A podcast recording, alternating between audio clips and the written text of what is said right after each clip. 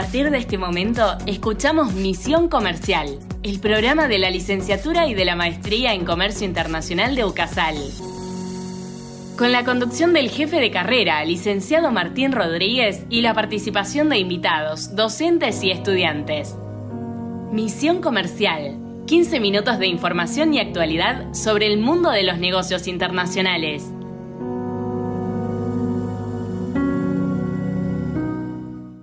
Hola, estamos en el tercer podcast de esto que es Misión Comercial, el podcast de la licenciatura en Comercio Internacional y de la maestría en Comercio Internacional. Recordamos que están abiertas las inscripciones, se siguen eh, admitiendo estudiantes para la licenciatura, para la carrera de analista en Comercio Exterior, que también hemos lanzado a distancia y que comenzamos el día de hoy, pero durante todo el mes de marzo estamos con las inscripciones abiertas y de la maestría en comercio internacional que además tenemos unas charlas de algunos de los docentes de la carrera que se están promocionando y de presentación de la carrera para conocer más de las mismas.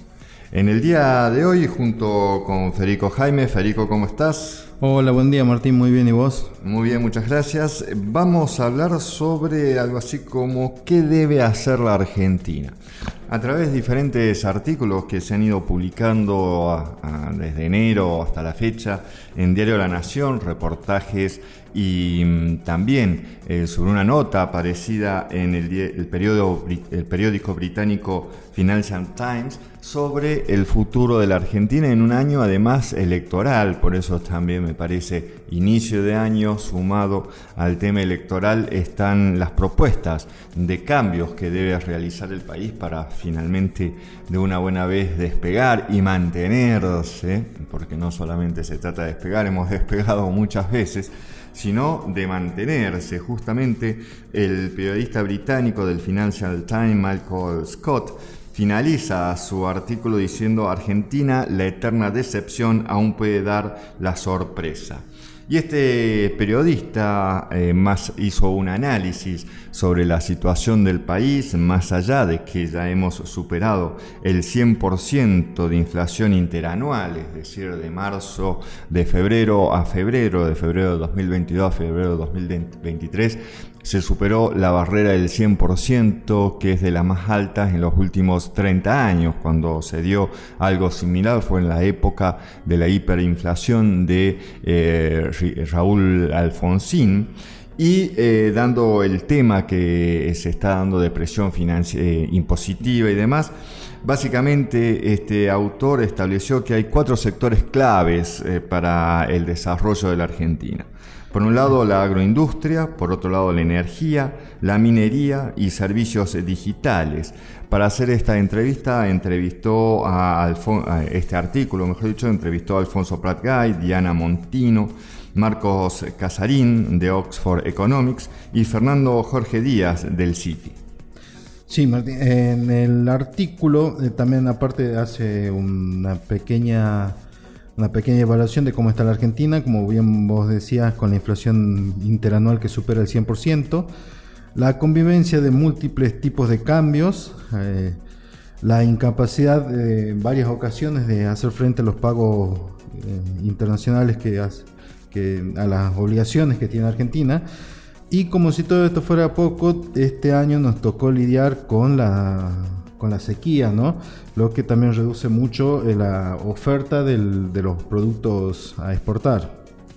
Bien, como algunos elementos a tener en cuenta para el futuro está el nuevo gasoducto de Vaca Muerta, el segundo yacimiento de gas de esquizo más grande del mundo como un posible punto de inflexión que según los números de Pratt Guy, la Argentina podría pasar de un déficit comercial energético de 5 mil millones de dólares anuales a un superávit de 15 mil millones en solo dos años. Tengamos en cuenta lo que mencionábamos en el podcast anterior del impacto del conflicto de Ucrania en el mundo y cómo esto eh, afectó mucho a la Argentina, que aunque mantiene un superávit, este se ha eh, disminuido y que eh, va más que nada por un aumento de los precios de los productos que exportamos, pero por otro lado, cuando hablamos de, em, de, gas que necesita la Argentina, justamente el mercado internacional está un tanto desquiciado, tanto con el producto en sí mismo como por los fletes que se pagan, eso lo mencionábamos, y también los fertilizantes, que además se hacen justamente, eh, es un producto que se utiliza el gas para, para fabricar el mismo. Sí, eh, señala entre otras cosas y destaca también entre otras cosas la, la pampa argentina, la carne vacuna, el apreciado vino Malbec, dice este periodista, este economista, y eh, hace una mención especial al, boom del litio, que es lo que estamos, que estamos viviendo acá en, todo el norte argentino. Dice que el litio para el año 2030 Argentina va a ser el tercer productor mundial de este producto y escribe que, eh, una nación casi tan famosa por despilfarrar oportunidades económicas como por, gran, por ganar mundiales de fútbol, esta visión de la prosperidad no es más que otro espejismo, ¿no? Bueno, eso lo señala JP Morgan, un banco de inversión de los Estados Unidos que, eh, bueno, señala justamente esto del oro blanco y esperemos, dice el JP Morgan, con esto del espejismo, que no sea otra oportunidad que se está desperdiciando por parte de la Argentina, que se hagan las cosas bien cosa que eh, justamente estamos viendo cambios en el tratamiento, ya sea desde provincia como desde nación, respecto al litio.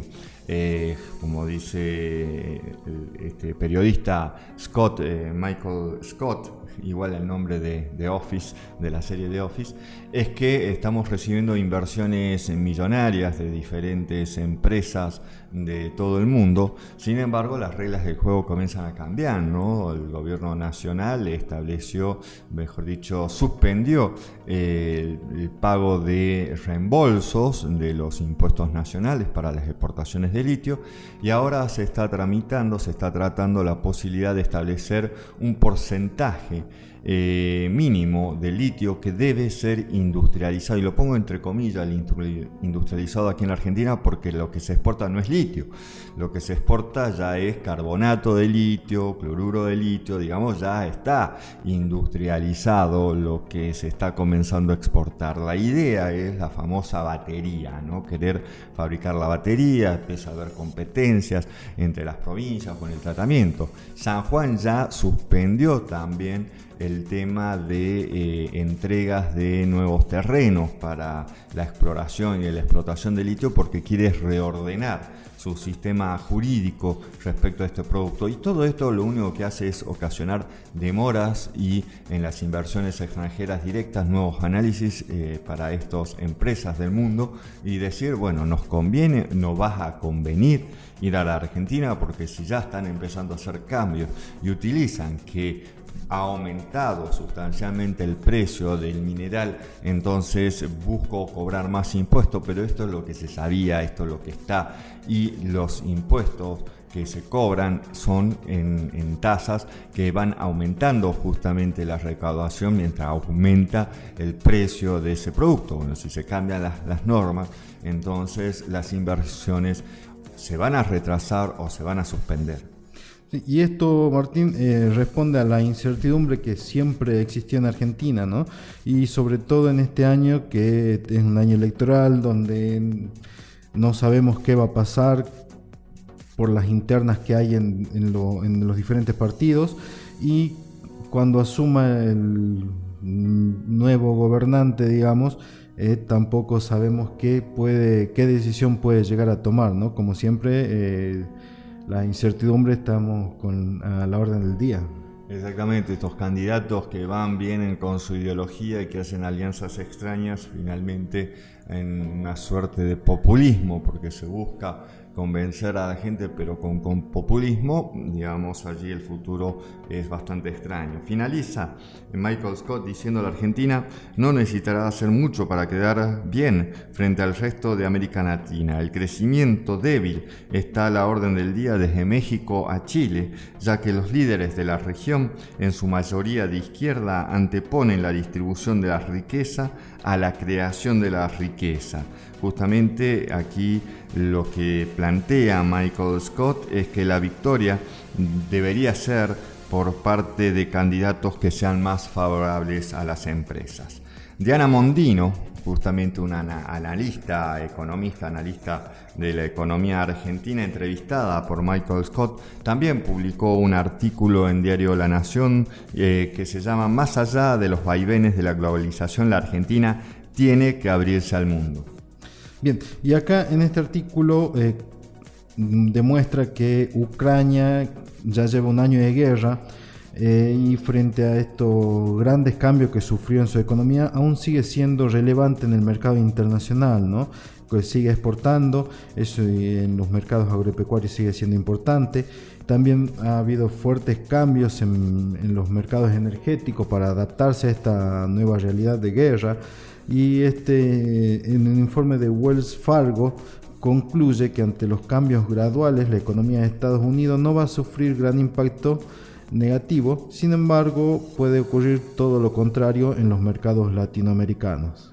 Diana Mondino, que es cercana en su pensamiento, diría, hacia el marxismo, manifiesta que el crecimiento requiere inversión que ese es el principal desafío que tiene la Argentina porque son muy pocos los sectores que tienen ganancia y por lo tanto la posibilidad o la intención de reinvertir. Sin embargo, y más allá de la competencia que nos plantean los mercados globales, los grandes mercados del mundo, también se debe desarrollar el mercado doméstico. Y hace hincapié en este sentido que no solamente se trata de un desarrollo de infraestructura para lo que sería la logística o para el comercio, sino también la infraestructura social talento, capacidad de innovación, servicios sociales, disponibilidad de infraestructura física apropiada para la gente.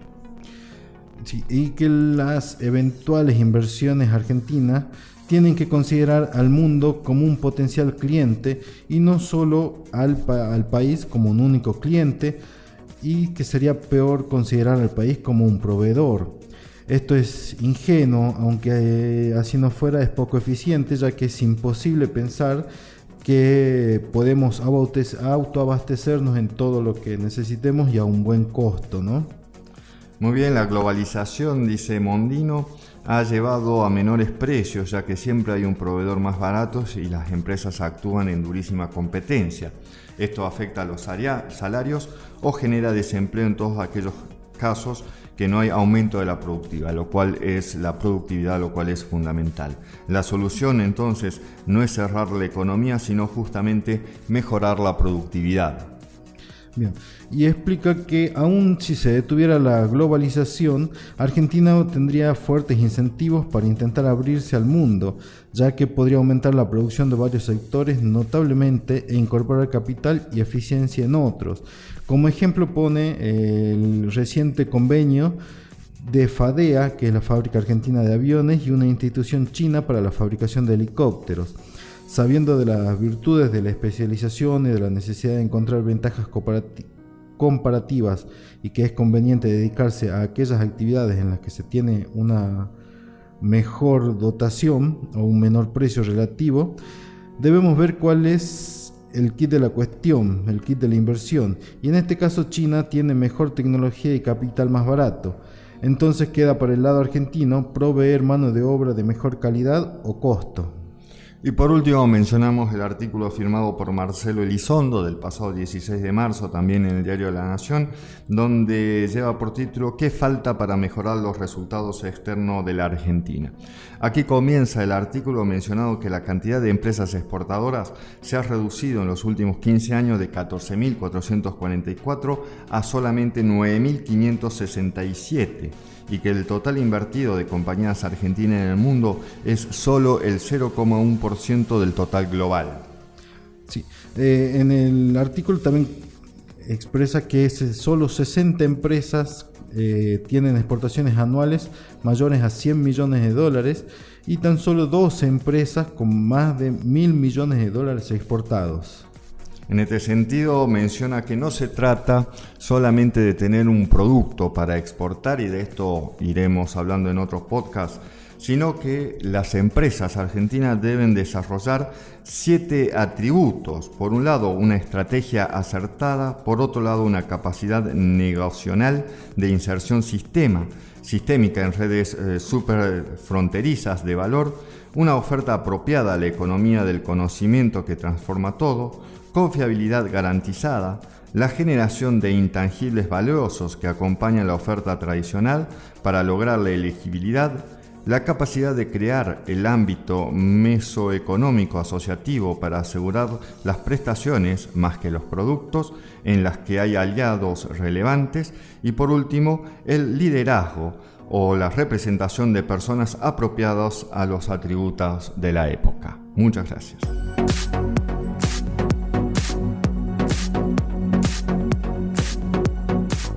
Aquí Misión Comercial el programa de la licenciatura y de la maestría en Comercio Internacional de UCASAL, con la conducción del licenciado Martín Rodríguez. Por su atención, muchas gracias.